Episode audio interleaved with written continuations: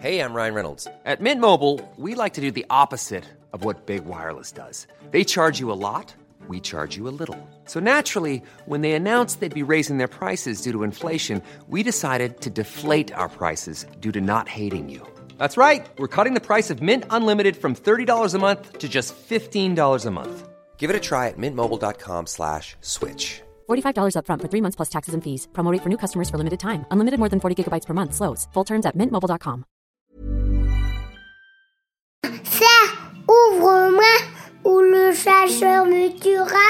Lapin, lapin, on. Me serrer la main, me serrer la main, me serrer la main. Lui, c'est mon petit garçon. Il vous a probablement fait craquer avec sa petite chanson. Moi, je suis Shane Love, une maman solo qui a décidé de partir à la rencontre des femmes du monde pour parler sans filtre de la maternité. Alors bienvenue à vous dans le tourbillon, le podcast qui parle de la maternité, la vraie, loin des filtres Instagram. Claudia a été mise sous ménopause artificielle pendant 3 ans à cause de son endométriose. En couple, elle décide d'arrêter le traitement pour faire un enfant, mais quelques temps après cette décision, le couple se sépare. Après la rupture, Claudia flirte avec un homme à une soirée et découvre dix jours plus tard qu'elle est enceinte. Sauf que lorsque le bâtonnet affiche positif, elle ne sait pas qui de son ex ou de son flirt est le géniteur. Après un temps de panique et de réflexion, elle décide de poursuivre sa grossesse en solo. Les mois passent, Claudia est bien entourée, continue de sortir avec ses amis, et c'est lors d'une soirée à 7 mois de grossesse qu'elle rencontre celui qui va devenir l'homme de sa vie et le papa de sa fille. Dans la douceur des vacances d'été, ils font connaissance, elle avec son ventre bien rond et lui déjà faux amoureux. Quelques mois plus tard, Claudia accouche accompagnée de sa maman, rencontre Romy, sa fille chérie, après une césarienne, et peut alors commencer à vivre sa maternité en même temps que son histoire d'amour. Leur romance s'accélère avec le confinement et le couple décide de faire un autre enfant. Mais avant cela, celui qui a tenu la place de papa depuis les premiers jours de Romy souhaite l'adopter officiellement comme sa propre fille. Bonne écoute Bonjour Claudia Bonjour Merci beaucoup de nous raconter ton histoire dans le tourbillon. Bah, Je t'en prie. Alors, tu es la maman de deux enfants. Tout à fait. Quel âge ils ont? Alors, Romy a 2 ans et Oscar a 6 mois, tout juste. Et alors, on va repartir de- du tout début pour savoir un petit peu quel regard toi tu avais euh, sur la maternité avant de devenir maman. Alors, le regard que j'avais sur euh, la maternité avant de devenir maman, euh, c'est assez marrant parce que jusqu'à 20-22 ans, j'étais pas particulièrement fan des enfants. Ouais. Euh, J'avais tendance à, à gueuler un peu dans les trains quand ils commençaient à, à pleurer. Euh, J'étais pas. Je trouvais pas forcément ça mignon, attendrissant ou quoi. Ça m'est venu. euh, ça m'est venu après, euh, en 2016, donc j'ai été diagnostiquée avec de l'endométriose euh, sévère. Ok. Euh, donc j'ai été opérée dans la foulée et euh, à ce moment-là on m'a un peu fait peur en me disant euh, votre réserve ovarienne elle est, euh, elle est très basse.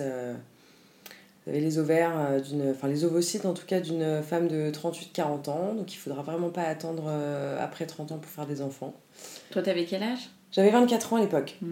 Et, euh, et à ce moment-là, je me suis dit, oula, euh, là, même si je suis pas fan des enfants, me- le fait de me dire que j'en aurais peut-être jamais, euh, ça a déclenché quelque chose chez moi assez rapidement en fait. Et puis je me suis mise à regarder des émissions Baby Boom et euh, tout ce genre de trucs. Et je me disais, ah, ça a l'air sympa quand même finalement, euh, la grossesse, euh, la maternité, les bébés, c'est mignon en fait. Et, euh, et puis autour de moi, une, une de mes meilleures amies euh, est devenue maman. En fait, elle a fait un déni de grossesse euh, complet. Ah, et histoire intéressante d'ailleurs. Et elle est devenue maman à, bah, à 24 ans. Et elle non plus aimait pas les enfants. Et en fait, j'ai vu qu'elle était tombée folle amoureuse de, de son fils dès le début. Et, et j'étais la- elle m'a désignée comme marraine en fait de, de son fils. Mhm. Et puis là, j'ai commencé à m'intéresser au bébé et à vraiment, à vraiment adorer ça. Et, et de- bon, je suis passée vraiment de, de, de rien à tout parce que maintenant j'adore vraiment les enfants. Et, Mm. euh, voilà, donc cette envie de maternité euh, voilà, s'est creusée, mais j'étais pas du tout la- avec la bonne personne à l'époque. Euh, je savais très bien que le garçon avec qui j'étais à ce moment-là, je ferais pas ma vie avec. puis il était pas prêt, et puis bon, j'avais 24 ans, donc je commençais Mm. à peine ma vie pro stable en tout cas. Donc euh, il n'était pas question de tomber enceinte à ce moment-là, mais c'est vrai que voilà, on m'avait mis sous ménopause artificielle Ok, pendant combien de temps? Pendant bah, jusqu'au jour où je déciderai de où j'ai décidé de, de l'arrêter pour euh, faire un enfant. Donc euh, ça a duré trois ans. D'accord. Donc euh, jusqu'en allez, novembre 2018, donc presque trois ans, où là j'étais avec, selon moi, la bonne personne à l'époque, euh, avec qui euh, on avait décidé en fait d'arrêter la pilule pour, pour faire un enfant. Après, euh, discussion, après beaucoup de discussions, euh, il savait que j'étais atteinte d'endométriose, qu'il fallait pas trop tarder. Euh, moi, c'est vrai que y est, j'avais vraiment l'impression d'avoir trouvé euh, la, la bonne personne pour, euh, pour faire cet enfant. Et puis, il s'est avéré que, que je l'ai quitté quelques mois après cette décision, et pour diverses raisons. Et, et en fait, ce qui s'est passé, c'est que j'ai rencontré, juste avant de le quitter, un, garçon dans le cadre de mon, de mon boulot, à une soirée boulot en fait, euh, que j'ai revu après ma rupture avec, euh, avec mon ex. Et voilà, on s'est vu pendant une dizaine de jours, en tout cas on s'est, on s'est côtoyés, pas très longtemps, mais ça a suffi pour que un mois plus tard, euh, j'apprenne ma grossesse. Ouais. Et puis là, ça a été très compliqué parce que celui-là non plus, je me voyais pas faire ma vie avec. Donc, je suis assez sélective sur le, le père potentiel. Donc, euh, donc voilà, donc j'ai appris ma grossesse et là, ça a été un chamboulement. euh, bah, je m'y attendais pas du tout déjà.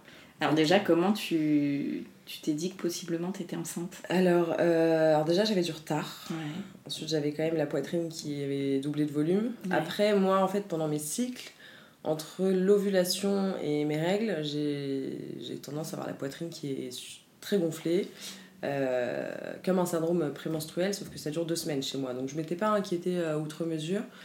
Mais, euh, mais euh, je sais pas, j'étais au boulot et j'ai eu des tiraillements dans le ventre. euh, pas du tout comme une arrivée de règles. Vraiment, c'était assez. euh, C'était très bizarre comme sensation, j'avais jamais ressenti ça malgré l'endométriose et les douleurs que j'avais l'habitude d'avoir. Là, c'était vraiment particulier. Donc, j'ai envoyé un, message à ma meilleure amie, Anne-Charlotte. J'ai peur d'être enceinte, je, je- le sens là, je- je sens que je suis enceinte, je vais aller faire un test. Elle me dit, mais non, c'est pas possible aussi vite, enfin, il n'y a pas de raison et tout ça. Et ben, donc j'ai un, peu, j'ai un peu attendu pour faire le test parce que je sentais qu'il allait être positif. Donc, euh, donc je suis allée à la pharmacie à côté de mon boulot. Je suis arrivée à 9h du matin, euh, je suis arrivée plus tôt en fait au boulot ce jour-là pour euh, avoir le temps de le faire en fait euh, là-bas. Je voulais surtout pas le. Enfin, je voulais pas le faire chez moi et je voulais pas attendre le soir en fait surtout. Et, euh, et donc je fais le test et bah la, la barre elle est apparue tout de suite. euh, puis elle était pas claire du tout, hein, c'était Ouais. vraiment la- les, les- les deux barres pouf pouf euh, qui sont apparues. Et là, bah, crise d'angoisse, bouffée de chaleur, euh, enfin, je, je, suais, j'étais dans un état et, euh, et en plus j'étais en train de fumer une cigarette. euh, Enfin, juste après avoir fait mon test, j'ai fumé une cigarette au balcon pour prendre l'air parce que je suis fumeuse en fait à, la base. Et, euh, et une, une de mes collègues vient me voir, elle me dit Mais ça va pas, t'es toute blanche, t'as vu un fantôme, qu'est-ce qui se passe? Et je dis Non, ça va. Et en fait, je suis partie de, de l'agence où je bossais, euh, je suis allée faire euh, ma prise de sang dans le labo à côté. Et puis toute la journée, euh, bah, j'attendais les résultats, mais bon, j'avais pas de, de doute en fait du tout. Euh, le seul doute que, que j'ai eu très honnêtement, c'est euh, bah, qui est le géniteur? Est-ce que c'est mon ex que j'ai quitté? Ou est-ce que c'est l'autre garçon que j'ai rencontré à ce moment-là? Il y avait 5 jours d'écart, mais comme le rapport n'a pas eu lieu pendant ma période d'ovulation, euh, à 4-5 jours près, ça pouvait être l'un ou l'autre. Donc euh, j'ai eu le doute pendant un petit moment, très honnêtement. Et, euh, et puis après, ce qui s'est passé, bah, je l'ai annoncé à ma mère tout de suite en fait. Je lui ai Mhm. envoyé un texto. Je lui ai dit bah, viens déjeuner. euh, Elle habitait encore à Paris euh, à ce moment-là. Je lui ai dit viens déjeuner avec moi, euh, j'ai un problème. Elle me dit non, je peux pas. Ma mère dit jamais non, il faut le savoir. Quand je lui demande de déjeuner avec moi ou, ou d'aller prendre un verre, elle dit toujours oui. Et là, pile ce jour-là, non, je peux pas, je suis occupée. Je dis maman, vraiment là, tu vas faire un effort parce que enfin, il se passe quelque chose là, c'est très urgent. Et euh, puis c'était la seule personne, la première à qui j'avais envie de le, le Mm. dire et, d'en discuter en fait. Donc euh, bon, elle a fini par accepter de venir parce que je lui ai envoyé la photo du test de grossesse. Elle m'a dit je m'en doutais. Ah oui. Alors je sais pas comment, euh, je sais pas comment ni pourquoi elle a pu s'en douter, mais, euh, mais en tout cas elle l'avait senti. Donc on a déjeuné ensemble et euh, puis moi j'étais un peu perdue. En fait, d'un côté j'étais très heureuse parce que j'étais enceinte, parce que finalement j'étais pas stérile, comme j'ai pu le penser pendant des années depuis mon depuis le diagnostic de mon endométriose. Euh, et d'un autre côté, bah, j'étais toute seule parce que j'avais surtout pas retourné avec mon ex, euh, Mm. même si le bébé était lui. et j'allais surtout pas me mettre en couple avec l'autre garçon dont j'ai appris que finalement il avait déjà une vie et des enfants. Ah il me l'avait pas dit sur le moment. Mmh. et de toute façon, c'était pas. voilà, on n'aurait pas fait notre vie ensemble. Mais euh, donc voilà, c'était un peu compliqué parce que je savais qu'en fait je me lançais dans cette aventure, cette aventure euh, toute seule. Euh, donc j'avais quand même pas mal de craintes, même si j'étais stable, que j'avais un appartement, un boulot stable, des amis, que j'étais très bien entourée, ma mère et tout ça. Bon, c'est quand même, euh, quand même pas facile, donc j'en ai discuté avec ma mère qui me disait non mais je vais t'aider, je serai là, euh, je l'ai fait parce qu'effectivement ma mère m'a élevée toute seule, euh, de A à Z. ma tante a élevé ma cousine toute seule, ma demi-sœur qui est un petit peu plus âgée que moi a élevé sa fille toute seule aussi. En fait j'étais entourée de mères célibataires, je me suis dit bon, il y a une malédiction dans ma famille, mais bon c'est pas grave, ça va aller. Euh, je pourrais rencontrer quelqu'un plus tard, euh, mais voilà, dans ma tête, jusqu'aux deux ans au moins de, de, de l'enfant, je ne savais pas encore si c'était un garçon ou une fille, euh, j'allais être toute seule avec, avec ce bébé. Et je me suis dit, bon, ma vie va être vraiment mise, en, mise en parenthèse, entre parenthèses en fait. Mhm. après, voilà, je me suis dit, il y a ma mère, il y a des nounous, enfin, il y a toujours des solutions pour continuer à avoir une vie. Donc, mais j'ai quand même hésité, j'ai eu une, on va dire, quelques jours d'hésitation à avorter quand même. D'accord. Euh, j'y ai pensé, j'avais même pris rendez-vous, euh, enfin, j'avais surtout posé trois jours de congé à mon boulot pour avoir le temps de réfléchir, être mm. toute seule chez moi et euh, avoir le temps de faire un peu le vide et, le tri dans ma tête. Parce que bah, c'est difficile de, de, penser à 15 000 choses en même temps et j'avais vraiment besoin de ces trois jours pour prendre vraiment ma décision et, euh, et, voilà, me centrer un peu sur moi et sans voir personne. Donc c'est ce que j'ai fait. J'avais quand même pris rendez-vous euh, chez mon gynécologue pour cette fameuse pilule pour avorter, mais j'y croyais pas du tout. Hein. Je savais mm. très bien au fond de moi que jamais je serais capable d'avorter, euh, même si je suis pas contre du tout, au contraire ça aide beaucoup de femmes, mais dans mon cas, je sais que je l'aurais regretté. Donc, donc voilà, j'ai pris la décision de, de garder le bébé. Et puis j'ai été un petit peu malade au début, donc euh, un peu de nausée, mais rien de, rien de dingue. Euh, j'ai fait ma première écho, donc tout allait bien. J'ai su assez rapidement que c'était une petite fille. Et, euh, et j'étais super contente parce que je voulais une fille. Je, voulais, je me sentais plus à l'aise de m'occuper d'une fille, sachant qu'il n'y a aucun garçon dans ma famille. On a ah tout eu que des filles. donc j'étais plus à l'aise avec l'idée d'avoir une petite fille. Et puis voilà, ma grossesse s'est passée c'est plutôt bien passé. Bon, il y a eu des petites suspicions de diabète gestationnel. Euh, voilà, bon, qui, pour ma deuxième grossesse que je raconterai après, euh, ça s'est avéré. Donc euh, voilà, mais en tout cas pour la première, j'ai été assez, j'ai été assez tranquille. J'ai pris 20 kilos très rapidement parce que j'ai arrêté de fumer du coup. Donc, et, puis, puis surtout, je mangeais, j'avais faim, j'avais faim tout le temps. Et puis j'ai continué quand même à garder une vie sociale. J'allais souvent au resto avec mes amis. J'étais jamais J'étais rarement seule en fait et je me suis jamais sentie seule alors que j'étais euh, enceinte célibataire, je me suis jamais sentie seule en fait pendant cette grossesse. Est-ce que tu as eu euh, des, des craintes euh Alors j'ai eu des craintes mais pas tout de suite. Les six premiers mois, j'avoue que ça s'est assez bien passé. En fait, je pense que je faisais complètement l'autruche. je pense que je faisais complètement l'autruche et c'est plus vers la fin de la grossesse où là j'ai vraiment eu des craintes, des grosses crises d'angoisse. comment je vais faire en fait, je me, je, me, je me, suis dit, oh là là, je, vais devoir m'occuper d'un bébé. J'ai jamais changé une couche de ma vie. Il faut le savoir que j'avais jamais fait de babysitting, jamais mm. gardé d'enfant avant. Je m'intéressais maintenant au bébé, mais de loin, on va dire, parce mm. que j'ai pas eu de petit frère, petite soeur. Et là, j'ai eu des énormes craintes à la fin de ma grossesse, mais euh, du coup, ce qui, à six mois, donc je suis partie en vacances. Euh, l'été, du coup, fin juillet, euh, mois d'août à la Baule, là où j'ai l'habitude de passer mes étés avec ma famille, mes amis. Et puis pareil, là-bas, j'avais, bah, j'ai retrouvé tous mes copains. Euh, donc euh, on allait au resto. Euh, je suis même allée en boîte.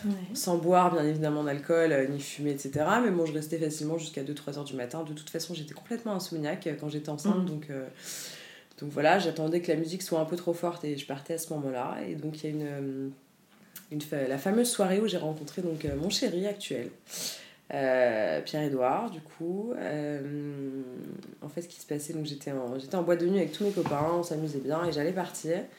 Et il débarque en fait. Euh, il débarque avec sa cousine, que je connaissais bien en fait depuis assez longtemps. et donc je vais voir Margot, on, se dit bonjour, etc. Et Pierre-Edouard vient me dire bonjour, il me dit Ah, t'as trop de chance d'être enceinte. Ah et lui, en fait, pour la petite histoire, il me connaissait depuis très longtemps. Il m'avait déjà repéré à 16 ans. Et il avait même appelé sa tortue, il avait trouvé une tortue à Saint-Barth, euh, qu'il n'a pas du tout ramenée bien sûr. Euh, il avait trouvé une tortue à Saint-Barth qu'il avait appelée Claudia quand il avait 16 ans. Donc assez drôle, et elle flashé sur moi donc il y a pas mal d'années, et 11 euh, ans auparavant. Et il m'a dit bah t'as trop de chance d'être enceinte, je rêve de devenir papa et tout ça. Il m'a dit tout ça en boîte de nuit, puis lui pour le coup il avait bu un peu d'alcool, donc moi j'étais sobre, donc je me rappelle. Et, et, je suis allée voir mes copains et je leur ai, je leur ai raconté ce qu'il m'avait dit. Et je leur ai dit, bah, s'il trouve que j'ai de la chance, il a qu'à venir l'élever avec moi. Parce que mhm. physiquement, coup de cœur euh, direct. Et je me suis même demandé pourquoi je l'avais pas repéré avant. Mais bon, c'est comme ça, la vie est faite euh, cette façon. Et, euh, et, donc on continue nos, nos, vacances à la boule. En fait, moi je suis restée assez longtemps, donc jusqu'à début septembre. Parce que je reprenais pas le boulot en fait. Après, j'enchaînais directement avec mon congé maternité. Et lui commençait un nouveau boulot, donc pareil, il est rentré de la boule très tard. Donc en fait, la dernière semaine, on s'est retrouvés tous les deux, sans nos copains, cousins, etc. Et on a continué à passer nos journées ensemble à la plage. Et le soir, on se retrouvait après dîner, on allait boire des verres, euh, toujours sans alcool pour moi, je buvais des bières sans alcool. et euh, puis lui, il buvait, du, il buvait du rosé tout seul, il était content. Et, euh, et en fait, on, on, se marie trop. On, a, on faisait toutes les, les fermetures, une par une, des bars et restos qu'il y avait à la boule, en fait, donc c'était assez marrant. Et, et, je leur accompagnais en voiture, machin. Et, euh, et, puis même le dernier jour avant qu'ils partent, on s'est même fait un cinéma. Donc c'était, alors, pour une femme enceinte, aller au cinéma à 7 mois de grossesse devant un film qui dure presque 3 heures, c'est une épreuve. C'est vraiment dur. rester assise aussi longtemps avec une vessie, la vessie d'une femme enceinte, un gros ventre et tout. Et puis je pouvais pas me caler sur lui parce qu'on n'était pas assez proches en fait. On était vraiment. c'était complètement platonique quoi. On, pense qu'on savait déjà qu'on se plaisait beaucoup. Mais moi, avec mon énorme ventre, euh, à presque 7 mois de grossesse, c'était même pas, il n'y avait rien d'envisageable. Euh, c'était vraiment. Euh, mais on parlait de pas mal de choses. Il me racontait son envie d'être papa. Vous parliez de ta grossesse? On parlait de ma grossesse. alors moi, j'avais été assez. je, lui avais raconté l'histoire, entre guillemets, mais je, je, lui avais dit que le, le, bébé était de mon ex. J'avais pas trop envie de m'étaler sur ma vie sexuelle. J'avais pas envie de passer pour une fille légère. Hmm. Euh, voilà, qui a une histoire de 10 jours avec un mec et qui a gardé le bébé après. Donc c'est vrai que je lui ai un peu caché ça, euh, complètement caché ça au début d'ailleurs. Parce que là, tu savais qui était. Euh, Alors oui, parce qu'effectivement, à la première écho, déjà, on m'avait donné une date. De la première échographie, ils arrivent à estimer quand même la date de, conception. Ça se rapprochait beaucoup plus de, du, fameux mec plutôt que de mon ex. Donc voilà, j'avais moins de doutes sachant qu'à la naissance, j'ai quand même fait un test de paternité mm. pour avoir la confirmation. Mais euh, à ce moment-là, je savais déjà euh, qu'il y avait très très peu de chances que ce soit mon ex. Et puis lui, il le prenait assez bien. Il m'a pas, euh, bon, il m'a pas jugé en tout cas sur le fait d'avoir gardé un bébé toute seule, d'être enceinte toute seule. C'est vrai, alors qu'il vient d'une famille assez tradie, j'irai pas jusque là. Je les adore en plus si jamais ils écoutent ce podcast. Mais voilà, une, famille assez, voilà, avec des valeurs, etc. Et euh, je sais plus si tu voulais là. Euh, enfin, sa famille, qu'est-ce qu'ils vont penser. Et sa sœur, en fait, était enceinte en même temps. Mhm. Nos enfants ont trois semaines d'écart. Et donc, il me racontait souvent la grossesse de sa sœur. Enfin, il était vraiment entouré de femmes enceintes, quoi. Et, ses parents, d'ailleurs, hallucinaient qu'il passe toutes ses soirées avec des femmes enceintes, euh, enfin, avec une femme enceinte à la boule. Et donc, c'était assez rigolo. Puis, on est rentré à Paris. Et euh, bah, le soir même où je suis rentrée, euh, j'ai pris le train et en fait il m'avait dit euh, je t'attends pour boire un verre vendredi. Parce qu'il m'avait dit je fais, pas je fais une détox cette semaine, je t'attends. Alors que moi forcément j'étais pas du tout la, la, personne avec qui picoler à ce moment-là, très sincèrement.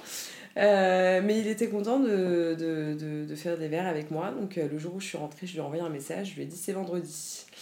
Et il m'a dit exactement donc, où est-ce qu'on se retrouve, à quelle heure. Donc euh, là, on a refait une soirée et euh, enfin, on est allé boire un verre. Je l'ai accompagné après une soirée, puis je suis rentrée plus tôt que lui parce que bon, j'étais clairement fatiguée. Hein, 7 mois, euh, je, là, je tenais plus jusqu'à 3h du matin du tout. Et puis on s'est vu assez régulièrement. on s'est vu assez régulièrement bah, jusqu'à mon accouchement et fin septembre. Donc j'étais à bah, pas loin des 8 mois de grossesse. J'ai fait une soirée à la maison avec 20 de mes copains et je l'ai invité. Et c'était soirée un peu, dernière soirée au Champomy, euh, voilà, c'était assez cool. Donc tout le monde est resté assez tard. Et, euh, et à la fin, il restait plus que lui et un couple d'amis. Donc ce couple d'amis habitait pas très loin. Il rentrait à pied, il n'y avait pas de problème.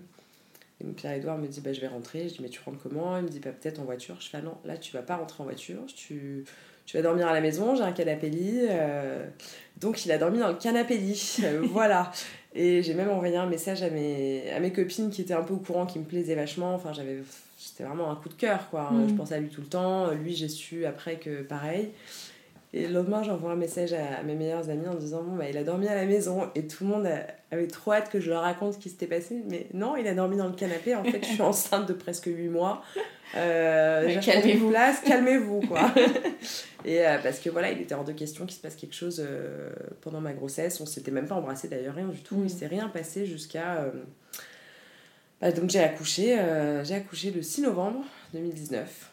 Alors, comment s'est passé euh, cet accouchement? Est-ce que, Alors- est-ce que tu t'étais renseignée euh, sur, euh, sur l'accouchement, la Je- péridurale, etc. ou pas du tout? Bah, je m'étais renseignée, puis Baby Boom m'a beaucoup aidée. Ah je me faisais tous les replays. Je m'étais renseignée, mais alors en fait j'ai eu une fin de grossesse donc assez compliquée déjà. J'ai fait beaucoup de, de crises d'angoisse. Ouais. Euh, J'avais tendance à appeler mes copines à 4h du matin, euh, viens à la maison, ça va pas. Ah et puis quand je fais des crises d'angoisse, je suis spasmophile en fait, donc j'ai la... je tremble et je perds un peu le contrôle de, de mon corps. T'en faisais avant euh, de- d'être enceinte J'en ai fait très peu, mais je suis claustrophobe, donc dans des situations où je me sens Ouais, vraiment enfermée, ça peut se déclencher, mais ça va beaucoup mieux maintenant. Puis depuis que j'ai des enfants, j'en fais plus du tout. Donc, euh, mais voilà, à la fin de ma grossesse, j'en ai fait beaucoup. Je prenais même des de l'euphytose et ce genre de trucs aux plantes enfin, auxquelles on a le droit enceinte pour me essayer de m'apaiser. Et ma mère surtout a pris sa retraite en fait pendant ma grossesse. Elle est partie vivre à la Baule. Donc elle n'était pas euh, à deux minutes de chez moi comme avant. Donc je me suis vraiment retrouvée tout seule et là j'ai commencé à avoir euh, des bouffées d'angoisse. Et, euh, et puis à la fin de ma grossesse, bah déjà j'avais pris 20 kilos. Euh, honnêtement, j'avais un ventre énorme. Les gens me demandaient souvent si j'attendais pas des jumeaux. Mm. Euh, je pense que le, la suspicion de diabète gestationnel, à mon avis, si on avait vraiment creusé, je pense que j'en faisais. Parce que le- ma fille était quand même assez costaud. Ouais. Donc à 30... euh, Alors déjà à partir de 37 semaines, j'ai commencé à tout faire pour accoucher. Là, déjà, je, je prenais plus l'ascenseur, je prenais que les escaliers. Euh, je marchais 10 km par jour. J'étais capable de faire euh, trois arrondissements pour trouver un Starbucks, euh, pour boire telle boisson. Enfin, j'avais vraiment des, des obsessions euh, enceinte. Et je buvais de la tisane de framboisier. Enfin, j'ai vraiment tout tenté. En fait, je voulais absolument accoucher avant parce que je savais qu'elle avait un bon poids et que je risquais rien à accoucher à 37-38 semaines euh, du tout. Donc j'avais rendez-vous euh, avec mon gynéco le 4 novembre. J'avais demandé un déclenchement en fait. D'accord. Euh, j'ai demandé un déclenchement parce que, euh, bah, vu ma situation, voilà, j'étais toute seule. Pierre-Edouard était dans ma tête, mais je savais pas, enfin, je pouvais pas deviner qu'il allait se passer quelque chose. Euh, Mm. Même si on s'aimait bien, il y avait quand même des chances que, que ça fonctionne pas. Donc j'ai demandé un, un, un déclenchement à mon gynécologue qui a accepté, mais en me disant on vous déclenchera si jamais votre col est favorable, que les conditions sont bonnes, euh, etc. Donc le 4 novembre, euh, le gynécologue me dit non mais votre col il est complètement fermé, il n'est pas du tout favorable. Enfin, il m'a sous-entendu que je risquais plus d'accoucher après terme qu'avant. Donc là, j'ai commencé à paniquer. Euh, ma mère était à Paris pour le coup. Elle est prévenue. le- Elle est arrivée un peu avant. Du coup, elle est arrivée fin octobre. Parce que ma date de terme était le 15 novembre. Donc elle est arrivée fin octobre. T'avais prévu d'accoucher avec ta maman? Oui, j'avais prévu qu'elle soit avec moi euh, à l'accouchement. Euh, et euh, bah, je voulais personne d'autre. Et puis je voulais Mm. pas non plus accoucher toute seule. Donc je me voyais pas accoucher sans elle. Et donc elle m'a accompagnée à ce fameux rendez-vous chez le gynéco. Il m'a dit Bon, bah là, c'est pas du tout favorable. Je l'ai supplié, j'ai pleuré, j'ai fondu en larmes. En fait, j'ai dit Là, j'en peux plus, je dors pas. J'ai pas passé. J'ai pas dormi plus de 3 heures d'affilée depuis au moins 3 mois. Je suis complètement Ah oui. insomniaque. euh, j'ai le dos. en- J'avais une sciatique en plus depuis le début de ma grossesse. Euh, J'en pouvais plus. En Mm. fait, j'étais à bout. J'étais arrivée euh, au bout de ce que je pouvais faire en fait. Hum, sachant que voilà, à l'écho, elle était, ma fille était estimée assez, assez pas grosse, mais en, Mm. bon poids. Mm. La- le diamètre de sa tête était limite. C'est-à-dire que là, j'étais à deux doigts de plus pouvoir accoucher par voie basse. Ah oui, d'accord. Donc, j'ai dit là, on me déclenche, ça y est, j'en peux plus, je suis arrivée à bout. J'ai accouché dans une clinique privée, la clinique de la Muette, dans le 16e. Donc, le déclenchement, bah, quand j'ai vu le gynéco lundi, il m'a dit donc, vous rentrez ce soir à la maternité, donc le 4 novembre au soir. Ils n'ont pas voulu me déclencher tout de suite parce que euh, la sage-femme qui m'a posé le monito euh, l'a mal posé. Donc, euh, en fait, sur le tracé, on dirait que le cœur du bébé a un petit. Un problème en fait, alors que pas du tout, c'est juste qu'il avait été mal posé. Donc le gynéco a refusé de me, le, de me déclencher ce soir-là. On a dû attendre le lendemain, jour de mon anniversaire, Ah. euh, le 5 novembre donc, euh, pour me déclencher, mais en fin de journée.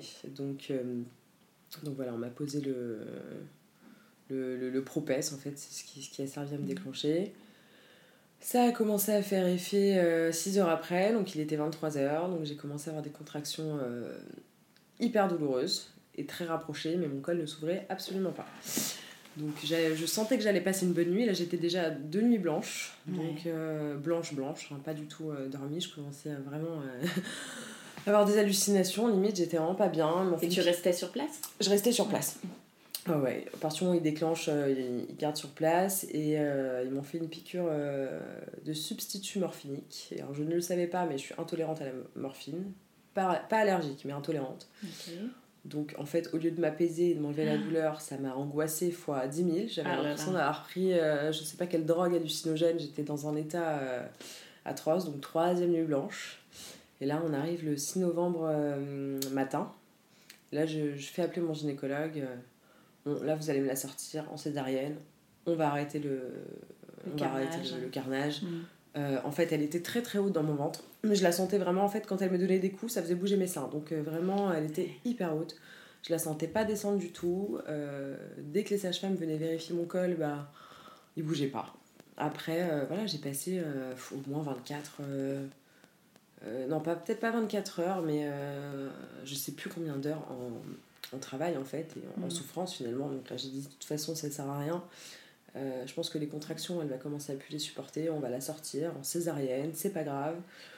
Moi, je m'en fichais un peu de la façon dont j'accouchais finalement, surtout que bah, quand on est mère célibataire, euh, qu'on n'accouche pas avec son chéri, mais avec sa mère, on n'a pas forcément envie de se taper 40 heures de travail euh, à insulter sa mère. voilà, je me suis dit une césarienne, au moins c'est plus rapide, ça ira bien, je suis à 39 semaines. Donc il a fini par accepter la césarienne, j'ai bien poussé euh, pour qu'il accepte. Et voilà, elle est née à 14h07. Euh, Romy, du coup. Mm. Euh, bon, la césarienne a été un, un peu un fiasco aussi, parce que j'ai failli lui vomir dessus quand on me l'a posé sur moi, euh, à cause de l'arachis. Ah oui. L'arachis anesthésique, j'ai pas supporté non plus, parce qu'ils ont dû me remettre un peu de morphine. Bon, c'était un carnage, mais bon, finalement, avec le recul, finalement, j'en rigole et j'en garde pas un mauvais souvenir, mais c'est vrai que sur le moment, c'était très dur et j'ai aucun souvenir du jour de sa naissance. Mhm. Aucun jusqu'au lendemain matin, euh, où on me l'a apporté. En fait, elle était à la nurserie la nuit pour que je récupère. Mais, euh, mais voilà, le premier jour à la maternité, euh, enfin le premier jour de sa vie, bah, elle n'a pas été changée jusqu'à 23h, personne venait dans la chambre, euh, personne se demandait comment j'allais ou quoi. Enfin, c'était vraiment. euh, c'est un peu le flou total, mais sur le moment, je me suis dit quand même. oh là là Et puis je me suis pris une claque dans la gueule, énorme. Oh, maintenant, j'ai une vie à m'occuper et je suis responsable de.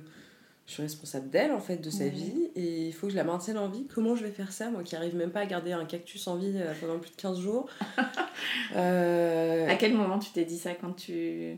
quand je l'ai regardé le lendemain matin surtout. Le lendemain matin, donc on était le 7 novembre, il était 6h30 du matin, euh, la sage-femme me la, me la ramène de la nurserie. Bonjour, euh, voilà, donc il faut donner le biberon à votre fille. Je me dis, oh là là là là, comment donner un biberon Enfin, parce que le premier jour, forcément, j'avais rien fait, j'étais trop mal, la césarienne m'avait complètement. euh, j'étais KO. J'étais Ouais. Je me rappelle que j'étais même incapable de parler ce jour-là à ma mère et tout. Je, je me suis même pas vraiment intéressée à ma fille euh, parce que j'étais trop mal en fait. Mhm. J'étais vraiment dans un état. Mais bon, avec le recul, euh, voilà, j'ai pas de, j'ai pas de regrets ou de remords sur, euh, sur cet accouchement. Euh, j'ai demandé un déclenchement, donc euh, j'assume la césarienne. Voilà, c'est- compliqué, mais. euh, Et t'avais prévu d'allaiter ou pas du tout?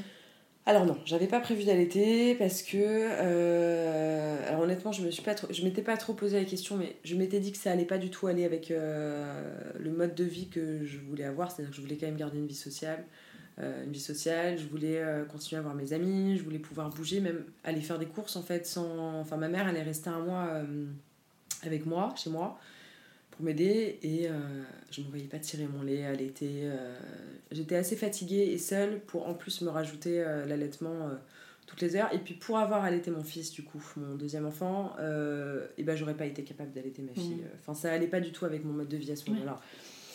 Donc, euh, donc voilà, euh, les premiers jours à la, bah, à la maternité se sont plutôt bien passés, puis j'ai atterri doucement. euh, voilà, après cette bouffée d'angoisse encore, voilà, de responsabilité qu'on se Mm. prend, enfin c'est vrai que... Bah, en fait, on n'est jamais préparé. On peut regarder, on peut regarder toutes les émissions qu'on veut sur la maternité, écouter tous les podcasts. Bon, il faut attendre que ça arrive pour vraiment se rendre compte de, de ce que c'est d'accoucher, de puis d'avoir un- une vie à, à s'occuper en fait parce que là j'ai pris conscience en fait ce jour-là que euh, c'était pas comme un animal qu'on prend qu'on garde euh, 20 ans au mieux 15 ans à la limite euh, c'est vraiment pour toute la vie quoi. Mhm. et euh, et c'est vraiment ça, enfin, ça fait peur en fait. Les premiers jours j'ai eu, j'ai eu très peur. Euh, et puis je suis rentrée à la maison euh, avec ma mère et puis là bon ça s'est très bien passé elle m'a beaucoup aidée. Euh, je suis allée me faire masser je suis allée me faire les ongles enfin T'as pris soin de toi. j'ai commencé à reprendre soin de moi euh, et quand Romy avait deux semaines, du coup, j'ai proposé à Pierre-Edouard donc de, de venir la voir et se faire un dîner surtout en fait, un dîner enfin euh, avec une bonne bouteille de vin, euh, pas enceinte euh, et puis qui passe voir Romy aussi parce que déjà c'était la dernière personne que j'ai vue avant d'accoucher, à Mhm. part ma mère, c'est vraiment, je, je crois que je l'ai vue euh, peut-être le 31 octobre, quelque chose comme ça, vraiment euh, juste avant de rentrer à la maternité, on avait été prendre un coca avant, avant de dîner. Et, euh, et donc j'avais hâte en fait de lui présenter ma fille, euh, qu'il a vue dans mon ventre pendant, pendant trois mois quoi. Ouais. Et, euh, et donc il est venu à la maison, Romy avait 15 jours. Et euh, ma mère était là pour la garder après pendant qu'on allait au restaurant. Ma mère était au courant de tout, bien évidemment. Mm. Elle savait très bien euh, qui me plaisait. euh, elle, elle l'avait déjà aperçu à la boule. Puis là, elle l'a revu ce soir-là quand il est venu voir Romy. Elle était, elle était fan aussi. et euh, donc il a rencontré Romy. Il est arrivé avec plein de cadeaux, euh, hyper attentionné, euh, hyper euh, émerveillé en fait de, de la voir. Et je me suis dit, ah, en fait, je me suis dit, c'est vraiment dommage que ce soit pas lui le, le géniteur. C'est dommage que je partage pas ça euh, avec lui. Donc on est allé dîner. Puis premier bisou. Ah. Voilà, enfin, après trois mois de, de rendez-vous euh, platoniques, euh, puis on s'écrivait des textos tous les jours. Il me racontait, il m'avait raconté l'accouchement de sa sœur. J'avais des photos aussi de son neveu. Enfin, il était à fond bébé en fait. Et, euh, et puis après, donc, ma mère est partie euh, deux semaines après ça. Elle était restée un mois. Bon, le jour où elle est partie, énorme angoisse. Euh, euh, Oui, parce que là, tu te retrouves vraiment Là, seule je me avec ton bébé. vraiment seule avec mon bébé. là. J'avais plus personne pour m'aider. Enfin, si, après, j'ai des, des amis qui sont infirmières euh, en pédiatrie. Enfin, je suis quand même assez bien Oui. entourée. euh, j'ai des mamans autour de moi aussi. Donc, c'est. Mais bon, j'étais seule. Et même si mon histoire avec Pierre-Edouard commençait, euh, bah, en fait, on a, on a été comme un couple au début. Quoi. Il dormait à la maison deux fois par semaine. On allait au resto. On emmenait Romy, bien évidemment. Parce que Mhm. je me suis pas. Je l'ai pas du tout fait garder avant de reprendre le boulot en février. Donc. Donc elle était vraiment tout le temps avec nous. Et euh, c'était génial en fait. Et puis il s'en occupait super bien. J'avais confiance en plus en, en lui. Euh, J'avais un chien en plus à l'époque qui est maintenant chez, chez ma mère, qu'il fallait que je sorte. Et donc je lui laissais Romy 20 minutes le temps de sortir le chien. Mhm. Il était content, il pouponnait, il donnait son biberon. Enfin, il était vraiment. En fait, il s'est impliqué dans sa vie dès le début. Ouais. Euh, dès notre début de vie de couple, parce qu'en fait ça a démarré quand Romy est né finalement. Et, euh, et voilà, il a été super impliqué dès le début. Est-ce que vous en avez parlé de ça, du fait que tu sois maman euh, On en a parlé, puis moi je lui avais dit que j'avais un peu, enfin je lui sous-entendais un peu, euh, bah, quand on a commencé vraiment à avoir une histoire euh, Mm. de couple, on va dire, je, je, lui- je lui disais un peu mes craintes, que voilà, j'avais peur que bah, le fait d'avoir un bébé, moi je savais pas comment j'allais réagir aussi, est-ce que j'allais avoir assez de place pour lui, sachant que j'étais complètement dévouée à ma fille, euh, et puis je suis une mère poule, j'ai peur de tout, euh, je suis très angoissée euh, de nature. Alors en plus sur ma fille, c'est vraiment, euh, j'avais peur en fait de pas avoir de place pour lui. Et puis finalement non, finalement j'ai réussi vraiment à. En fait c'est tout le monde est arrivé d'un coup. Ma fille et mon chéri, les deux sont arrivés en même temps dans ma vie et, euh, et c'était parfait en fait Ouais. parce que voilà ça m'a vachement aidée. et après donc Noël est arrivé, je suis allée passer Noël chez ma mère à la Baule du coup. Avec, euh, il y avait ma tante et ma cousine aussi. Et Pierre-Edouard, qui avait aussi un appartement là-bas, m'a rejoint euh, le lendemain de Noël. Et il est resté 10 jours. Donc en fait, on a passé 10 jours euh, collés tous les trois avec Romy, du coup. On s'est même fait deux. On a, à la soirée du Nouvel An, donc sans Romy, qu'on avait confié à ma mère. Et puis une soirée aussi tous les deux. euh, on avait dormi chez, euh, dans, dans l'appart qu'il avait là-bas. pour être un peu tranquille sans enfant, essayer de se Mm. découvrir un peu sans, sans bébé. Et puis c'était des, vacances euh, merveilleuses. euh, et là, je me suis dit, bon, je pense que celui-là, c'est le bon. euh, je pense que ça va durer. Et pour Noël, du coup, je lui ai offert un, séjour à, à Megève au ski. Enfin, au ski, du coup, sans skier, parce qu'on emmenait Romy, donc on est parti fin janvier. Et pareil, super vacances. On a passé 5 jours. Et, en fait, Romy, on se rendait compte que bah, elle dormait beaucoup. en fait, on adorait s'en occuper, puis elle nous laissait quand même le temps de. euh, bah, on pouvait aller au resto, l'emmener, elle dormait beaucoup. Ouais. Elle était vraiment. euh, euh, C'était un bébé assez facile. Ouais. Alors, facile, elle avait un reflux quand même. Donc, euh, la nuit, elle dormait pas du tout, ça faut le savoir. Et j'ai eu Mm. très peur de ça, en fait. Une de mes craintes, c'était qu'il me quitte parce qu'il dormait pas la nuit. Parce que dès qu'on dormait ensemble, en fait, bah, on dormait pas. Romy, en fait, supportait pas du tout d'être trop allongée. Elle se réveillait sans mentir 20 fois par nuit. Ouais. Donc c'était très difficile. D'ailleurs, elle n'a pas dormi jusqu'à ses 18 mois. Et c'est encore à deux ans, aujourd'hui, un peu chaotique. Donc, euh, et en fait, au début de notre relation, je me suis dit, mais en fait, je suis arrivée euh, dans sa vie avec un bébé qui dort pas. Il va péter un câble, en fait, de ne pas dormir comme ça, de, de prendre sur lui. euh. Puis on a été confinés en mars. Alors j'avais repris le boulot en février. euh, j'avais mis Romy chez une nounou qui était... euh, qui s'en occupe encore aujourd'hui, qui est exceptionnelle. Euh, je partageais la garde avec une autre famille d'amis qui avait un, un bébé qui était né le même jour. Et donc j'ai repris le boulot, bah, pas pour longtemps, parce que voilà, annonce du Covid, euh, confinement en mars. On s'est dit qu'est-ce qu'on fait? On avait chacun nos appartes à Paris à ce moment-là. Moi j'avais Ouais. mon deux pièces avec ma fille. Euh, Lui il avait son appart, euh, il était en coloc avec sa cousine à l'époque. On s'est dit qu'est-ce qu'on fait? On va pas se confiner dans un appart. euh, euh, on sait pas combien de temps ça va durer. On savait que ça durerait pas 2-3 semaines. euh, et donc on est allé se confiner chez ma belle-sœur, donc sa sœur qui a euh, un petit garçon, euh, Barthélemy, du même âge que ma fille. Et, euh, et son mec, du coup, ils habitent ensemble, euh, enfin dans une maison, avec jardin, donc beaucoup d'espace, il y avait de la place pour nous. Bah franchement, c'était la meilleure période de ma vie. Euh, le confinement s'est tellement bien passé. Mm. Euh, il m'a beaucoup aidé avec Romy. En fait, il en a fait beaucoup. Moi, les nuits, quand je pétais un câble et que j'étais plus capable de me lever parce que je n'avais déjà pas dormi depuis 5 nuits, il prenait le relais, il s'en occupait vachement bien, il a changé la journée. Faut savoir que Pierre-Edouard, quand on le voit à la base, on se dit pas que c'est du genre à changer des couches. hein. C'est pas du tout le. C'est un papa poule, mais c'est vrai qu'on se dit pas qu'il va changer une couche. pas du tout. Mm. Et en fait, il s'en est vraiment merveilleusement occupé, euh, comme si c'était sa fille en fait. euh. Tu lui parlais, toi, de tes peurs, euh, justement, de ce que tu disais juste Ouais. avant? Qu'est-ce Ouais. qu'il disait, lui? Il me disait mais non, il me rassurait en fait. Mm. Euh, il me rassurait, il était très rassurant. Il a toujours été très rassurant dès le début. J'aime. En fait, j'avais des craintes, mais qui étaient euh, qui étaient pas fondées en fait finalement parce que j'avais aucune peur à avoir. On s'est jamais engueulé pendant tout le confinement. Tout s'est toujours passé. Ça a été hyper smooth euh, du début à la fin. Avec ma belle-sœur, pareil. Mm. Euh, en plus, avoir deux enfants du même âge, ça rapproche vachement en fait. Donc, on a créé une super relation. On est vraiment devenus amis maintenant. On s'entend très bien. J'avais rencontré ma belle famille aussi, mes beaux-parents, qui m'ont tout de suite adopté, qui ont tout de suite adopté Romy. Euh, et euh, je vois encore ma belle-mère. euh, Romy avait. C'était avant le confinement, donc ça faisait pas longtemps que j'étais avec Pierre-Edouard. Elle l'avait sur les genoux, elle l'a bercé, comme si c'était sa petite fille. En fait, Mhm. je me dis, c'est fou, c'est tellement naturel, alors que c'est pas son sang, c'est pas. Ouais. c'est pas la fille biologique de, biologique de son fils. Donc euh, non, c'était assez... euh, j'ai été vraiment bien accueillie. J'ai énormément de chance d'être tombée, sur, euh, d'être tombée sur eux, en fait. Enfin, sur mon chéri déjà, mais il a, il a une famille exceptionnelle et, Mm. et ça, j'en suis vachement euh, reconnaissante. Et euh, voilà, donc le confinement euh, passe, qui se passe beaucoup trop bien. On n'a pas du tout envie de se déconfiner, mais pas du tout. D'ailleurs, on s'est déconfiné après tout le monde et après on est parti quelques jours en vacances histoire de prolonger le... Euh, voilà, on n'avait pas du tout envie. Et moi, alors, j'ai décidé de quitter mon boulot. Mm. Euh, J'étais salariée en agence. Et j'avais pas du tout envie de, de continuer à être salariée. Je voulais qu'en en fait, on, on a eu le projet d'emménager dans une maison. En fait, nous aussi, on voulait notre maison avec jardin, euh, d'espace pour, euh, pour notre fille, enfin pour ma fille à l'époque, euh, pour le chien, etc. Et donc, on a emménagé dans le 78 euh, début juillet, l'année du bah, 2020, donc l'année du confinement.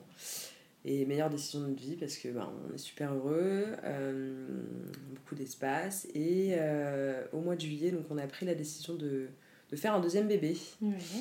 Parce que forcément, il était très heureux avec Romy, mais il rêvait d'un enfant euh, biologique, enfin, biologique à lui.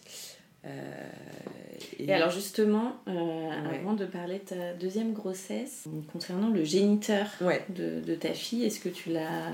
Comment ça s'est passé? Alors le géniteur de ma fille, donc je l'ai mis au courant quand même de l'accouchement. j'ai fait un test de paternité avec mon ex. Parce que lui et moi voulions vraiment être sûrs que ce soit pas lui. D'accord. Euh, donc le test, on a eu les résultats en janvier. Et c'est euh, donc Romy avait deux mois. Et c'est à ce moment-là que j'ai dit la vérité à Pierre-Édouard que c'était pas Antoine le géniteur, mais le, le mec avec qui j'avais eu une brève histoire euh, juste après. voilà, et il a été vachement rassuré en fait. Il m'a dit en fait je préfère parce que lui au moins il ne nous embêtera pas. Mm. Euh, il a sa famille, etc. Et donc le, géniteur, je l'ai bien évidemment mis au courant de l'accouchement. Euh, je l'ai mis au courant aussi du résultat du test de paternité, parce que même si on était sûr que ce soit lui, il y avait quand même un, un doute qui, qui planait. Euh, il m'a répondu ok très bien. On n'est pas en mauvais terme, on n'est pas en bon terme, on n'est pas en terme du tout. En fait, on, on s'écrit jamais, on prend pas de nouvelles. On s'était un peu mis d'accord, on s'est eu au téléphone pendant ma grossesse au tout début. Euh, et voilà, lui, il a sa vie, sa, sa famille, euh, ses enfants. Euh, et c'est très bien comme ça. Il viendra jamais interférer dans nos vies. il n'a pas souhaité reconnaître Romy, et tant mieux parce que je ne voulais pas qu'il la reconnaisse. Ça, enfin, je me suis dit que ça servait à rien. moi, j'ai été reconnue par mon père que j'ai jamais connu. Finalement, ça m'a pas servi à grand chose. Mm. Donc je me suis dit, voilà, on laisse la case blanche. Euh, et voilà, ce qui nous amène au mois de juillet où Pierre-Édouard, en fait, m'a demandé si j'avais envie d'un enfant avec lui. Euh, et bah, donc on a arrêté la pilule dans la foulée et il a reconnu ma fille, enfin il a adopté ma fille euh, ce même mois de juillet. Donc quand on a pris la décision d'en faire un deuxième, euh, il m'a dit bah au moins on aura tous le même nom, enfin sauf moi, on n'est pas mariés, mais, mais en tout cas nos enfants auront le même nom et il n'y aura pas de distinction. Et voilà je l'adopte comme ma fille. et alors comment ça se passe l'adoption dans ces cas-là? Alors on n'a pas pu faire une quand je dis ado, lui il préfère le terme adopté, euh, il l'a reconnu en fait, comme si c'était sa fille biologique. D'accord. Euh, comme si c'était sa fille biologique euh, à la mairie, donc ça se fait. Comme la case était blanche, mhm. justement, il y avait de la place pour lui. parce qu'une adoption, il faut être marié, c'est compliqué, ça prend des années. on n'allait pas se marier tout de suite du tout. et puis c'était important en fait, avant de faire le deuxième, que Romy ait sa place aussi auprès de lui, et enfin que ce soit écrit en tout cas. Donc, euh, donc voilà, et puis je suis tombée enceinte très vite. Donc, euh, pour la deuxième fois, j'ai mis euh, à peine, là j'ai mis à peine deux mois, malgré l'endométriose. Voilà, on m'avait dit vous allez galérer, oui, blabla. Ah bah non, les deux en éternuant. Hein. Vraiment, j'ai pas galéré du tout. donc, surtout qu'on avait fait attention, je voulais surtout pas tomber enceinte pour l'été. Euh, je voulais pas passer encore un mois d'août enceinte. Je, voir tout le monde boire du rosé et boire de l'eau, euh, ça y est. Il y a des priorités. En plus, j'avais retrouvé mon, mon, corps quand même. J'étais devenue assez mince, donc j'avais perdu mes 20 kilos. Euh, pas j'avais peut-être pas perdu les 20, mais j'en avais perdu au moins 18. Donc j'avais envie de passer un été tranquille, on va dire. Donc je m'étais dit, on fait attention au mois d'août, juillet, août. Et puis bah, en septembre, on n'a pas fait attention. Puis je suis tombée enceinte. Et je l'ai senti tout de suite. Je, Le jour où le bébé a été conçu, je me suis dit, ça a marché. Donc, euh, même quelques jours après, j'ai retrouvé ma sœur à, à Disneyland avec sa fille et, euh, et, on était dans la queue du Space Mountain quand même et je lui ai dit oulala j'ai des tiraillements dans le ventre euh, là je suis enceinte c'est sûr. Et ça faisait 5 jours donc j'avais aucun moyen de le savoir tout de suite. Mmh. j'ai senti qu'il s'accrochait que ça allait marcher. Ça n'a pas loupé. J'étais mmh. j'étais bien enceinte. Et puis voilà donc deuxième grossesse donc tu disais que ça avait été un peu plus compliqué pour cette grossesse Alors j'ai eu une, vraiment une grossesse euh, horrible. euh, C'était très dur parce que déjà les Alors déjà j'ai été malade, euh, mais malade à vomir vraiment jusqu'au quatrième, jusqu'à 4 mois plein.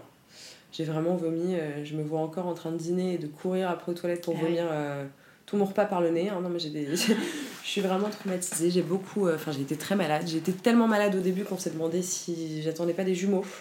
On a eu une petite crainte pendant une ou deux semaines. Euh, mon gynécologue euh, m'avait dit Ouais, votre taux il est très haut, le taux HCG. Euh, Plus vos nausées qui sont.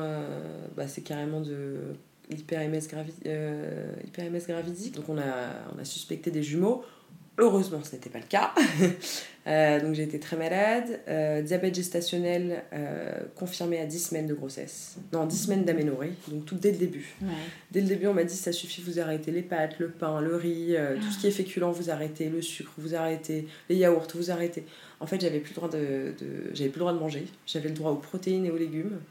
les fruits, c'était vraiment raisonnablement. Euh, sachant que j'avais- strict. J'avais arrêté la cigarette, euh, j'avais, le café, j'avais un peu arrêté aussi. Enfin, je buvais que du déca parce que forcément ça va avec la cigarette, donc j'ai, Mhm. j'ai- donc en fait je pouvais plus rien faire, je pouvais plus fumer, je pouvais plus boire et en plus je pouvais plus manger. Euh, et en plus je vomissais. Donc euh, le début a été vraiment cata. Euh, problème de thyroïde, donc diagnostiqué aussi, donc en plus assez gros. Je sais que pendant ma première grossesse aussi j'avais un problème de thyroïde, j'avais un J'étais sous traitement, mais c'était en micro-dosé, on va dire. Mhm. C'était pas énorme. Et là, vraiment, j'avais besoin d'un d'un gros, grosse dose de, de lévothyrox. Euh, et en fait, je pense que ça jouait beaucoup sur mon humeur parce que j'ai été infernale pendant toute ma grossesse.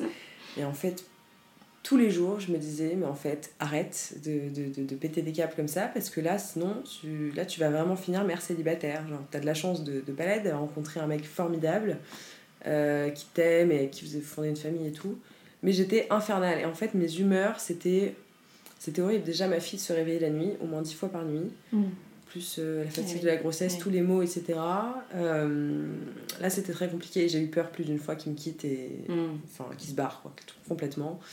Euh, Finalement, c'est pas simple de vivre une grossesse aussi avec quelqu'un. non, euh, c'est pas simple. En fait, c'est vrai que quand ma première grossesse, j'étais toute seule, on m'a foutu la paix. Alors effectivement, si j'étais de mauvaise humeur, bah déjà je me rendais pas compte que j'étais toute seule. Et puis au pire, euh, je pouvais péter des câbles toute seule, il y avait pas de problème. ouais, Euh, là, non, non, là c'est vrai que c'était en vivant ensemble. En plus, on, on apprenait notre, on apprenait à vivre ensemble. Ça faisait que 4 mois qu'on avait emménagé, 3 mois. Euh, et là, non, euh, et je pense qu'en fait, il, il s'est dit oh là là, euh, c'est pas celle-là que j'ai, c'est pas celle-là que j'ai demandé en fait, c'est pas celle-là dont je suis tombée amoureux, qui pète des câbles pour tout et pour rien. J'étais de mauvais poil constamment, Ouais. j'avais peur, je pleurais tout le temps. c'était des montagnes russes émotionnelles dans ma tête. Je... Puis je me demandais pourquoi est-ce qu'on n'avait pas attendu plus longtemps avant de faire le deuxième. Enfin, je regrettais pas, mais je- c'était euh, vraiment parfois c'était très très dur. Mm. C'était, euh, je- Et puis en plus on a été reconfinés, donc euh, vie sociale, etc. Machin.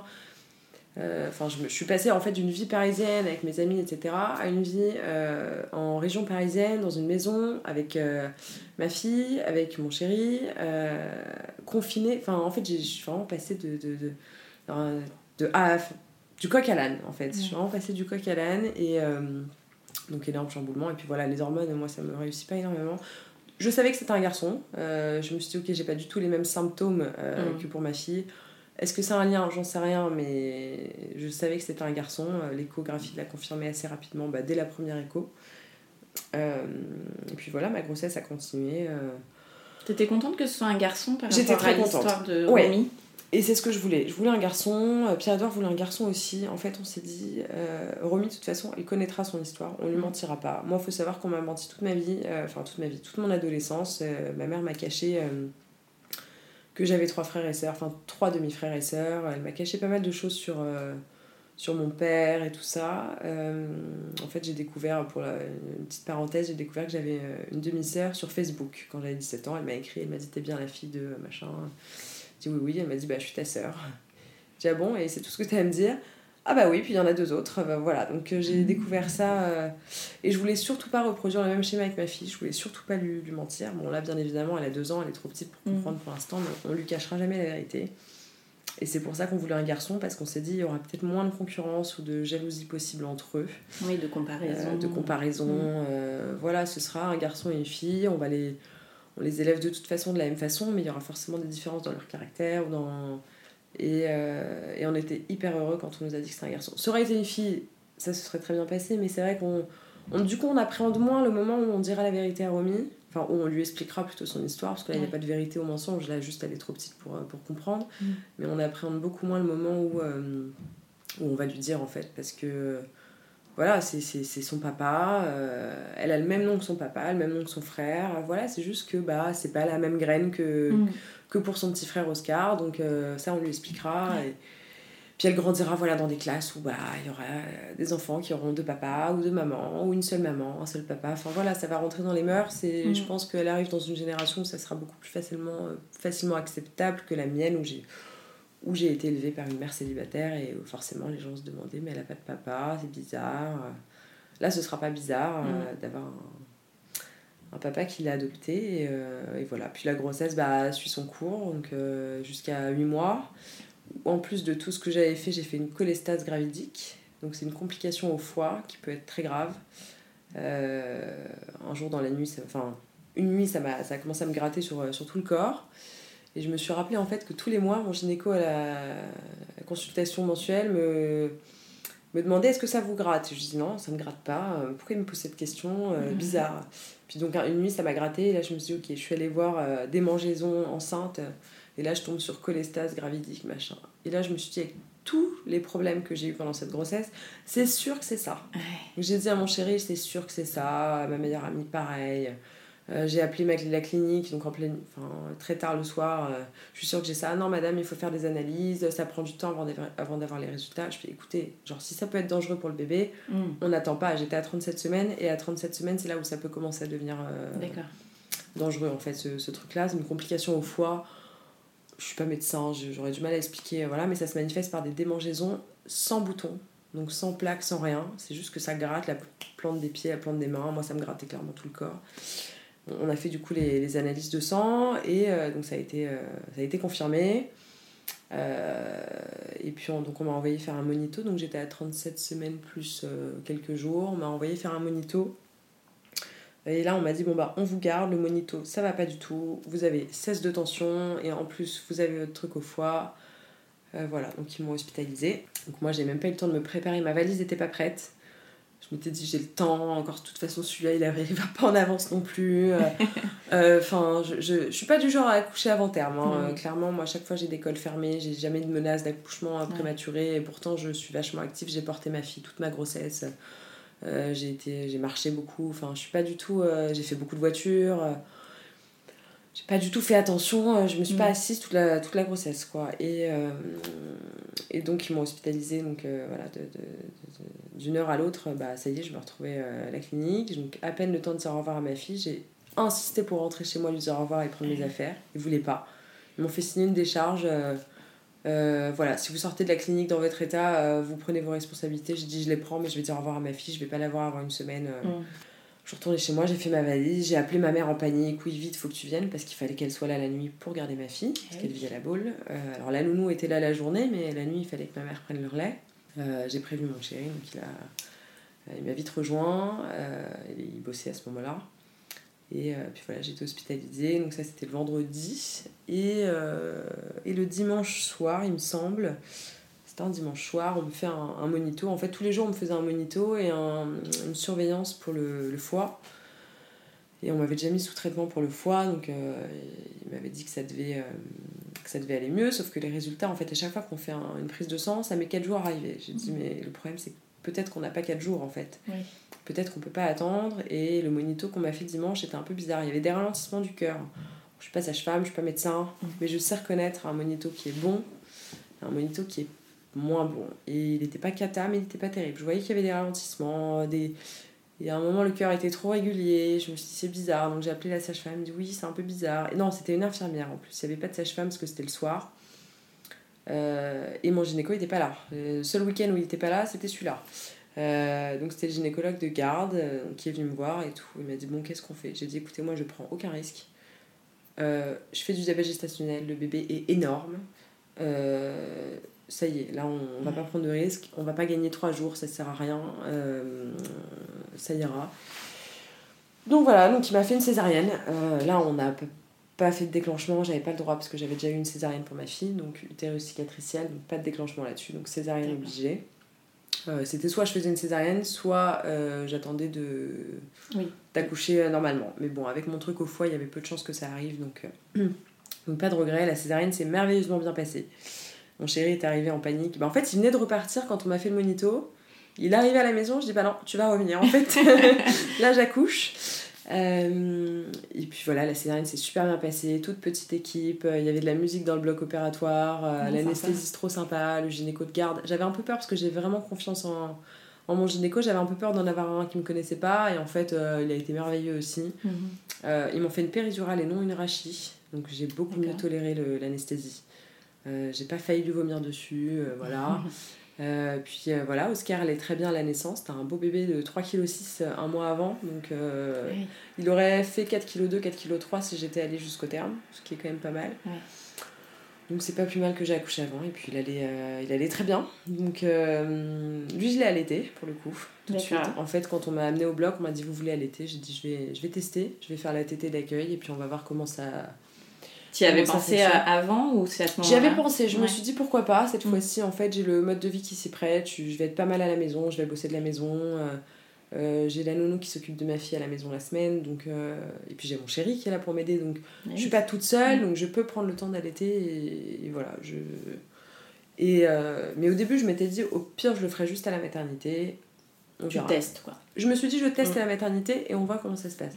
Ça s'est merveilleusement bien passé. Euh, il a pris le sein tout de suite. Il a jamais perdu de poids. Normalement, les bébés perdent du poids et on Mm. regagne. Moi, il a toujours gagné, du- enfin, il a, il a toujours pris du poids. Donc, ils m'ont laissé sortir assez rapidement. Un jour avant ce qui était prévu, j'ai demandé en fait. Je voulais retrouver ma fille. Euh, et puis, l'allaitement s'est super bien passé. J'ai allaité deux mois. Mhm. Euh, j'ai allaité deux mois et aucune encombre. Alors voilà, effectivement, bah, un bébé allaité, ça... la nuit, ça se réveille toutes les deux heures. C'est plus compliqué qu'un bébé au biberon qui est bien calé avec son lait épaissi. Voilà, là c'est bon. Mais euh, c'était sportif, mais j'ai adoré, c'était une super expérience. Mhm. Et, et voilà, et puis la rencontre avec, euh, ouais. avec ma fille, euh, bah, incroyable. Je m'attendais pas du tout à ça. Ouais. Surtout qu'elle avait 19 mois à ce moment-là. Non, 18 mois, même pas 19. Et euh, alors, elle, parle, elle parlait déjà bien, là. Elle parle vraiment très bien. Elle s'exprimait déjà vachement bien. Mais euh, je m'attendais quand même pas à ça. Je l'ai beaucoup préparée pendant toute ma grossesse. Romy, en fait, elle touchait mon ventre, euh, le bébé, elle faisait des caresses au bébé, euh, elle Mhm. faisait des câlins à mon ventre. Enfin, c'était vraiment. Je l'avais préparée au maximum. Je voulais surtout pas que, euh, que, que le bébé arrive comme un cheveu sur la soupe pour elle et qu'elle s'y attende pas. Et... Oui. Et donc je suis rentrée de la maternité avec Oscar dans le, dans le cosy et l'émerveillement dans ses yeux, j'ai jamais vu ça. J'ai une vidéo d'ailleurs qui est hyper enfin qui est hyper touchante, même là d'en parler ça me met les larmes aux yeux tellement Mhm. je m'attendais pas du tout à, à ça. En fait, elle a tout de suite fait des grands sourires. Bébé cas, elle l'appelait, euh, arrivait pas à dire Oscar et euh, et tout de suite elle lui a fait des câlins, des bisous, elle le touchait délicatement, Mhm. les pieds et tout. Et en fait, elle est amoureuse de son petit frère depuis le début, elle l'adore. Euh, Alors maintenant, parfois, il y a un petit peu de jalousie, mais il a été tellement bien accueilli euh, et, et c'était fou. Et puis j'avais peur, en fait, comme j'allaitais Oscar, euh, déjà, j'avais pas allaité Romy, donc je culpabilisais un petit peu de lui donner quelque chose que j'avais pas donné à ma fille. Mais euh, j'avais peur que, en fait, elle me voit au sein toute la journée, enfin, qu'elle voit Oscar à mes seins toute la journée, qu'elle se dise, ah, maman, elle a tout le temps Oscar dans les bras. En fait, pas du tout. Elle était vachement. Après, je la fais beaucoup participer depuis le début. Euh, elle m'aide à changer ses couches, elle lui Mhm. nettoie les fesses avec des cotons, elle lui donne le bain. euh, Ouais. évidemment sous surveillance, mais euh, là on a commencé les petits pots il y a deux mois, elle lui donne à la cuillère. Alors je tiens quand même la cuillère parce que sinon elle va l'étouffer avec, mais, mais elle participe vachement et je la, Mhm. en fait je, je l'implique vachement dans, dans les tâches avec Oscar et, et j'essaie de pas fait- faire de différence entre eux. Après, voilà, c'est. euh, non, elle est honnêtement incroyable. Mhm. C'est euh, une merveilleuse expérience. Et puis, une fois que j'ai accouché, mes hormones sont redevenues normales. Euh, pas de baby blues. Alors moi, comme j'aime pas être enceinte, je risquais pas de faire un baby blues parce que euh, moi, je suis très contente quand le bébé est hors de mon ventre, pas à l'intérieur. Donc euh, ça s'est bien passé. Et puis non, j'ai nagé dans du coton pendant tout l'allaitement, les hormones au climax du bonheur. Enfin vraiment. Même avec la fatigue, euh, je, me rappelle faire des notes vocales à Anne-Charlotte. euh, Oh, incroyable, l'arrivée du deuxième, on est beaucoup plus zen, tout va bien. Euh, J'étais, mais j'étais shootée, j'étais complètement shootée. Euh, puis j'ai arrêté l'allaitement, et puis là, il y a quand même une petite chute d'hormones à ce moment-là. Mais honnêtement, non, puis mon, mon- forcément les tensions qu'il y avait dans mon couple, tensions entre guillemets, mais c'est vrai que j'avais vraiment, enfin j'étais horrible pendant ma grossesse, donc Pierre-Edouard était quand même vachement content de me retrouver euh, une fois que le bébé était sorti, de se dire bon c'est j'ai retrouvé euh, ma chérie euh, avec son caractère normal, hein, un peu fort quand même, mais, mais voilà, en tout cas, tout se passe bien. Après, forcément, deux enfants, c'est, c'est, c'est du boulot, c'est euh, un sacré chamboulement. Puis le deuxième, alors nous, on a commencé notre vie de couple avec un bébé déjà, donc pour nous, c'était l'habitude, mais le deuxième était un vrai chamboulement quand même. C'est beaucoup de boulot, c'est beaucoup de, de concessions. Mais, euh, mais on gère très bien. Après, voilà, il y a eu des nuits un peu compliquées. euh. Là, on revient d'une semaine euh, en vacances en Islande. tous les deux, nos premières vacances tous les deux, c'était fabuleux. Puis bah, c'est vrai que découvrir, euh, j'étais trop contente de le découvrir en fait en dehors de la paternité, parce qu'on n'a jamais passé une semaine à deux en fait. Donc euh, maximum deux jours pour un mariage, mais, mais sinon on n'a jamais laissé nos enfants aussi longtemps. Et, et voilà, ça nous a fait du bien. Et puis non, voilà. Voilà pour la petite histoire. Quel regard tu portes euh, sur euh, Claudia euh, qui découvre son test de grossesse positif toute seule et qui aujourd'hui... Bah, c'est vrai que là, maintenant, il y a deux ans, voilà, je découvrais, enfin, il y a deux ans et demi, je découvrais ma première grossesse. Là, maintenant, j'en ai deux, j'ai accouché de deux enfants. Là. je me revois et c'est vrai que ça me paraît bah déjà je me remets à ma place il y a, il y a deux ans et demi. Jamais j'aurais pensé que deux ans et demi plus tard ça y est j'en aurais deux. Enfin mm. vraiment euh, c'est pas du tout. Et euh, mais tu vois la Claudia d'il y a deux ans et demi j'ai envie de lui dire euh, fonce ça va aller t'inquiète. Le destin a bien prévu les choses. Et puis et puis voilà. Puis finalement j'ai eu raison de me faire confiance surtout j'ai eu raison de faire confiance à la vie au destin au moment où j'ai choisi de, de, garder ce, de garder ma fille. Mm. Euh, garder ce premier bébé. Et euh, voilà, je regrette rien et, j'ai beaucoup de chance. et qu'est-ce que ça a changé chez toi, euh, la maternité? Oh bah tout. tout. Bah, j'étais très fêtarde, je ne le suis plus du tout. Sociabiliser m'angoisse. J'aime les dîners en petit comité au resto, mais ça s'arrête là.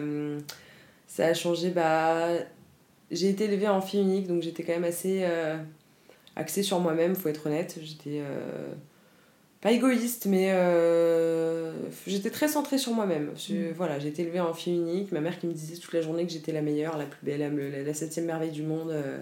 Et, et, en fait, ça a changé ça surtout. C'est que maintenant, je pense plus à moi, je pense à mes, mes enfants en priorité. ils passeront toujours en priorité. Euh, non, ça a changé pas mal de choses. J'ai plus d'angoisse pour moi. Euh, j'étais très anxieuse. Je faisais beaucoup de crises d'angoisse à l'époque, entre mes 20 et 27 ans, du coup. Euh, bah, j'en fais plus du tout. En fait, maintenant, la seule, les seules choses qui peuvent m'angoisser, c'est ce qui pourrait arriver à mes enfants. Mm. quand ils sont malades, quand ils vont pas bien.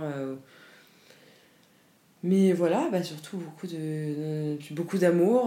voilà, je me suis découvert un je suis pas une mauvaise mère, j'ai pas l'impression de l'être en tout cas, je donne tout pour mes enfants et c'est sûr qu'il y a 10 ans, je n'aurais peut-être pas imaginé que je pouvais être une, une bonne mère et, euh, et voilà, et je suis fière maintenant de ce que j'ai accompli aujourd'hui et, euh, et voilà, et très heureuse.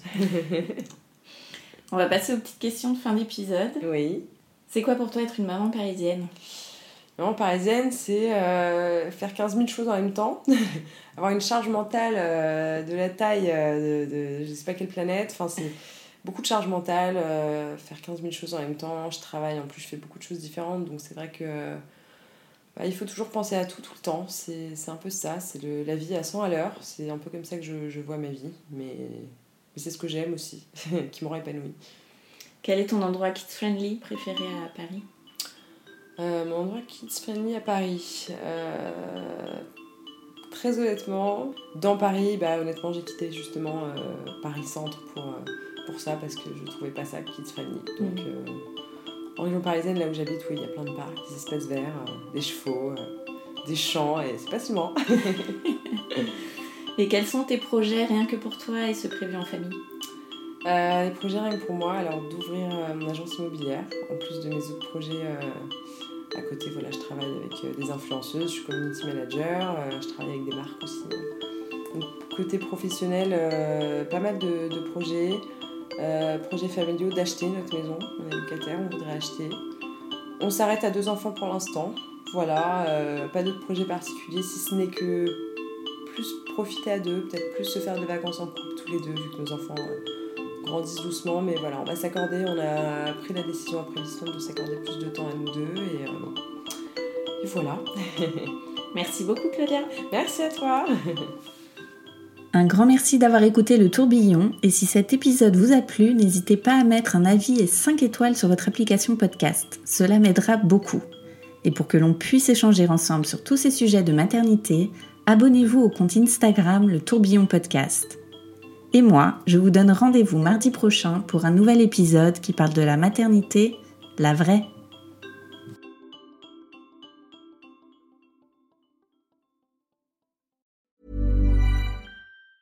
Planning for your next trip? Elevate your travel style with Quince. Quince has all the jet setting essentials you'll want for your next getaway, like European linen, premium luggage options, buttery soft Italian leather bags, and so much more. And is all priced at 50 to 80% less than similar brands. Plus, Quince only works with factories that use safe and ethical manufacturing practices. Pack your bags with high-quality essentials you'll be wearing for vacations to come with Quince. Go to quince.com slash pack for free shipping and 365-day returns.